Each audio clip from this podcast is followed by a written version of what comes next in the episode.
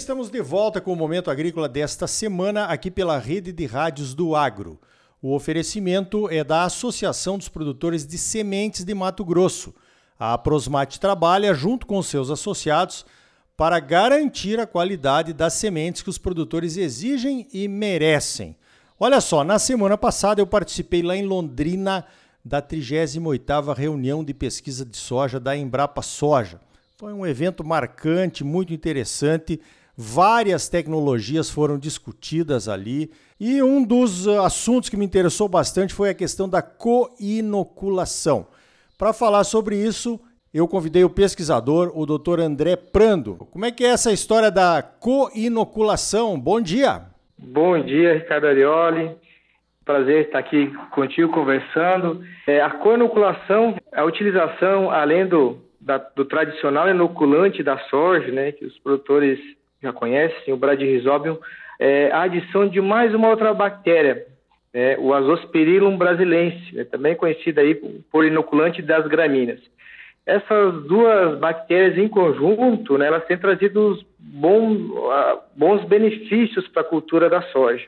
É uma tecnologia testada, validada, né, está recomendada desde, desde 2014, né, e não tem e o produtor pode usar essas duas bactérias conjuntamente tranquilo. O Bradyrhizobium é a bactéria que vai formar os nódulos lá na, na raiz da soja, onde vai ocorrer a fixação biológica de nitrogênio. O Azospirillum brasilense, ele não tem essa capacidade de formar nódulos, porém ele é um, ele, ele produz né, produz fitormônios, né, ele habita a, a rizosfera, o entorno da raiz da planta da soja, e, e ele vai, vai produzir é, fitormônios que estimulam o crescimento radicular da planta. Então, propicia aí uma maior absorção de água, de nutrientes, né, através de ra mais raízes, mais pelos radiculares e também, né, o nódulo também é, é, é parte da raiz, né, então ajuda a ter nódulos maiores e, consequentemente, né, é, maior, mais fixação biológica de nitrogênio e o resultado final, portanto, que é aumentar a produção de soja. Ah, muito bem. E como é que está a adoção dessa tecnologia pelo Brasil afora, doutor André? Assim, vamos falar primeiro assim da inoculação, né? Ela tem uma adoção maior aí no, no centro-oeste, no sudeste. Região sul acaba adotando um pouco menos, até porque o produtor ah, às vezes ele acaba olhando que, mesmo não fazendo a inoculação, vai aparecer nódulos lá na, nas plantas de soja. Porém, ele está deixando de produzir a mais quando ele faz a inoculação né, a cada safra de soja. Quanto à inoculação, né, a gente tem dados aí de em torno de 25% no Brasil. É, aí no Mato Grosso, né, a gente tem uma, uma, uma taxa de adoção um pouco maior, região sul, né, Paraná, Santa Catarina e Rio Grande do Sul, tem uma taxa de adoção um pouco menor, está na ordem aí dos, dos 20% até 26% aqui no, aqui no Paraná, nesse último levantamento que a gente fez.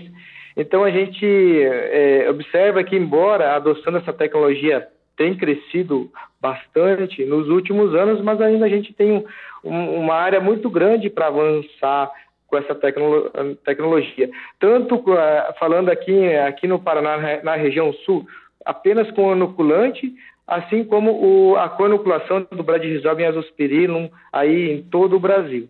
Ah, legal. Agora eu vejo assim, doutor, olhando as questões de sustentabilidade, né, as conversas que, que a gente ouve aí pelo mundo afora. Lá nos Estados Unidos, eles não usam muito inoculante. O Brasil, eu acho que é talvez o país onde mais se use o inoculante, agora essa outra possibilidade de usar um, um azospirillum que até no nome tem o brasilense, né? Porque é originário daqui. O, esse uso do, da inoculação e da co-inoculação torna a soja mais sustentável? Esse é, é um dos caminhos para a soja de baixo carbono que está sendo desenvolvido aí pela Embrapa? Sim, com certeza. Para a gente produzir uma soja mais sustentável, né, é importantíssimo essa o uso dessas tecnologias. Né? O produtor que faz uma inoculação ou uma co-inoculação bem feita, né, ele, não, ele não precisa estar utilizando uma adubação nitrogenada no cultivo da soja. Né? Então, essas bactérias elas podem fornecer todo, todo o nitrogênio né, que a planta da soja precisa. E o Brasil é, um, é, é referência em quando se fala em, em, produto biológico, quando se fala de inoculação. Né? A gente sabe que o mesmo não ocorre lá nos Estados Unidos, então o Brasil, dentro da porteira, tem um, um custo menor de produção, e, e, muito desse custo menor que a gente tem aqui no Brasil para produzir, produzir soja em função da gente conseguir né, fornecer esse nitrogênio para a soja via fixação biológica de nitrogênio. Né? Isso é, é, fruto de uma pesquisa aí que vem de, de longa data, já vem há bastante tempo. No, no nosso clima, o nosso melhoramento genético né, sempre foi baseado aí em questão de, de uma soja que fixa nitrogênio, uma soja em simbiose, uma soja em parceria com essa bactéria né, o bradyrhizóbio que fixa uh, esse nitrogênio biologicamente, e com isso a gente tem, uma, além de ter baixo custo, uma grande economia de nitrogênio por dispensar o uso de nitrogênio na cultura da soja. E resulta né, em benefícios ambientais. Né? O adubo nitrogenado ele necessita de combustível fóssil para ser produzido. Né? E, e o Brasil, né, além de tudo, é um grande importador de adubo nitrogenado, que é importantíssimo para as nossas gramíneas, né, para produzir milho, para produzir cana, trigo, entre outras culturas, mas felizmente a gente tem essa possibilidade de, de produzir né, o, o nitrogênio que a soja necessita via essa parceria aí com as bactérias. Muito bem. Agora, doutor André, o tratamento de sementes está ficando cada vez mais importante principalmente na cultura da soja. Muitos produtos que vão ajudar na boa produtividade da cultura são colocados na semente e até, vamos dizer assim, o pessoal fica meio preocupado se não pode haver algum problema para o bradyrhizóbio, né? E agora para o azospirillum, que são bactérias, são seres vivos. Muita gente está fazendo aqui no Mato Grosso usando o, o, os inoculantes no sulco. O senhor tem alguma recomendação a respeito de como fazer o tratamento das sementes? Sim, é, como você bem falou, né, são bactérias, né, que precisam chegar vivas, estar vivas lá para fazer esse trabalho lá no solo junto com a planta de soja. Então, é, duas formas aí, uma delas é fazer a inoculação no dia da semeadura, então fazer por último no momento da semeadura, assim a gente né, consegue garantir que, que ela chegue viva lá no solo e lá dentro do solo ela vai estar protegida, né? É, lembrando que quanto melhor o manejo do solo, quanto melhor a palhada, melhor serão as condições para eu preservar né, e para ter um melhor resultado da fixação biológica de nitrogênio. Então, o manejo do solo, a cobertura, a palhada, é bom, inclusive, para a fixação biológica de nitrogênio. É, outra forma da gente fazer isso é, como você comentou, a questão da inoculação no suco. É uma, uma alternativa muito importante né, para aquele produtor que já tem a semente tratada com químico, não quer mais mexer naquela semente. Então, com o equipamento de inoculação no suco, ele consegue é, colocar esse, esses inoculantes né, em, um, em um tanque separado e fazer a inoculação né, no suco de semeadura, evitando esse contato do químico, evitando mexer na semente. Então, ambas as formas elas vão trazer bons resultados aí para o produtor. Perfeito. Para encerrar, doutor André Prando, lá da Embrapa Soja, está conversando conosco aqui sobre inoculação e coinoculação da soja. Doutor André, tem muita gente que usa mais de uma dose do Bradyrhizobium. Eu vejo alguns usando até cinco ou mais doses. Isso é necessário? Depende do tipo de solo? Ou, ou será que é uma preocupação que não tem muito cabimento aí no caso do tratamento de sementes com inoculantes, doutor André? De maneira geral, em sementes tratadas com químicos, a gente é, recomenda, né? É, dobrar a dose. É o dobro da dose, mas a gente sabe sim que alguns casos, alguns produtores utilizam 10 doses, né? A gente avalia que um inoculante de qualidade, um produto registrado, com a validade em dia, né? transporte, todo cuidado né, com esse inoculante, tudo certo, não, não, não haveria necessidade de se aumentar tanta dose, né? A gente sabe que algumas condições são, são mais quentes, são mais adversas. Agora, uh, outras alternativas seriam melhores do que aumentar o número de doses, como palhada, né? porque a mesma temperatura que vai matar algumas bactérias vai matar todas, se for o caso. Não adianta eu aumentar o número de doses. Eu tenho que ter uma preocupação com qualidade, validade, um produto registrado. Eu acho que esses fatores são bastante é, importantes para eu ter sucesso.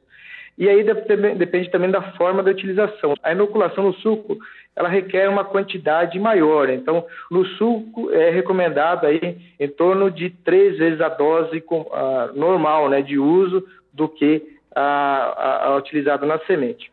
E outro fator importante, Ricardo, da gente, quando a gente fala em fixação biológica de nitrogênio, é estar tá utilizando, né, nessa cultura, é, dois micronutrientes que são bem importantes aí para para esse processo, que é o cobalto e molibdênio. Então, é importantíssimo que o produtor utilize, são quantidades pequenas, né? São duas a três gramas de cobalto, em torno de, de 15 a 20 gramas de molibdênio por hectare. É uma quantidade pequena, mas é importante para repor né, esse nutriente que é exportado pela cultura da soja e ele é, é extremamente importante para a bactéria e para a fixação biológica de nitrogênio.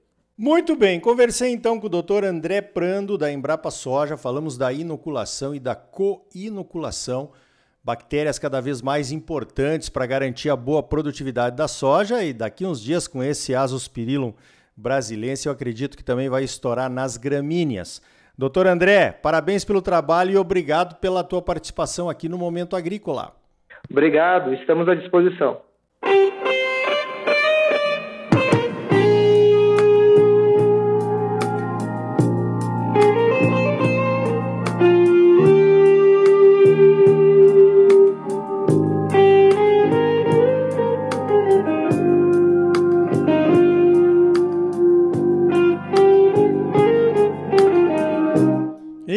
Tá aí.